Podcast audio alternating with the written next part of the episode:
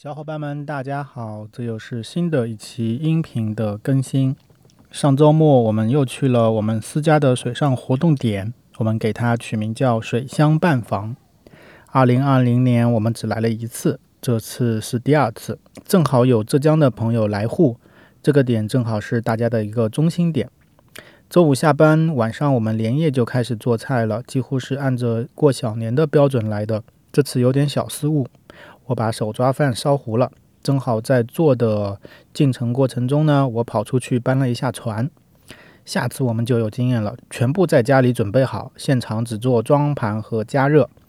因为我们住的乡下的房子，内装都很简陋，也没有安装空调。我们也就是周末来一下，而且不是全部的周末。上班的时候和在家里的时候，都是在空调房里待着，正好过来发发汗。虽然我们的屋子不行，但是也承载了七年的记忆。整个青浦是在上海内陆地区水资源最丰富的，你可以在地图上看得到。这个没有办法，天时地利人和。那市区里的水系也就黄浦江、苏州河和一些小河帮了。室外。的温度实在是太热了，在大太阳下，我们只能在室内吹着风扇，吃着水果，喝着茶，等待炙热过去。大概等到四点钟的样子，我们从屋里把船和装备都搬出来，整理好，依次下水。这次几乎动用了我们全部的船，还差一艘没出去。好久都没有这么多人来玩了，很开心。那天蓝天白云，天蓝的把水都映蓝了。我一直说这句话。你没有亲身来，你也无法体会。出发的时候，我们的这个村子就很美。我们从不经常走的小河道出去，景色美得跟桌面似的。船一下水，你就不觉得有多热了。在没有阳光的地方，你还会觉得十分的凉爽。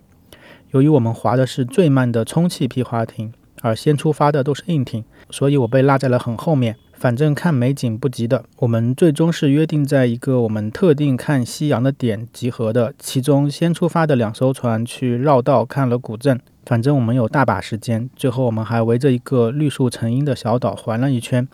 最后胜利会师，我们大概在约定的水面上集合，坐在船上聊着，等待日落。刚开始厚厚的云层把太阳挡住了，我们还很担心，在地平线的附近没有云遮挡的。地方久违的万丈光芒的日落高光时刻又出现了。待太阳低于地平线的时候，漫天的火烧云。好了，这次的活动就这么圆满结束啦。趁着没有天黑，我们速度划回家，放好艇，收拾一下就去镇上吃饭了。镇上的老饭店也是半年多没来了。我七年前来到这里的时候就有这家饭店了。白斩鸡一直是在我心目当中排名前三的。你要知道，第一的是要去贵州山里去吃辣子鸡，第二的是要去西藏鲁朗吃石锅鸡，而这里开车只需要四十分钟就可以抵达。还有心心念的红烧肉，作为健身人士，我也就只吃一块，还把肥肉给咬掉了。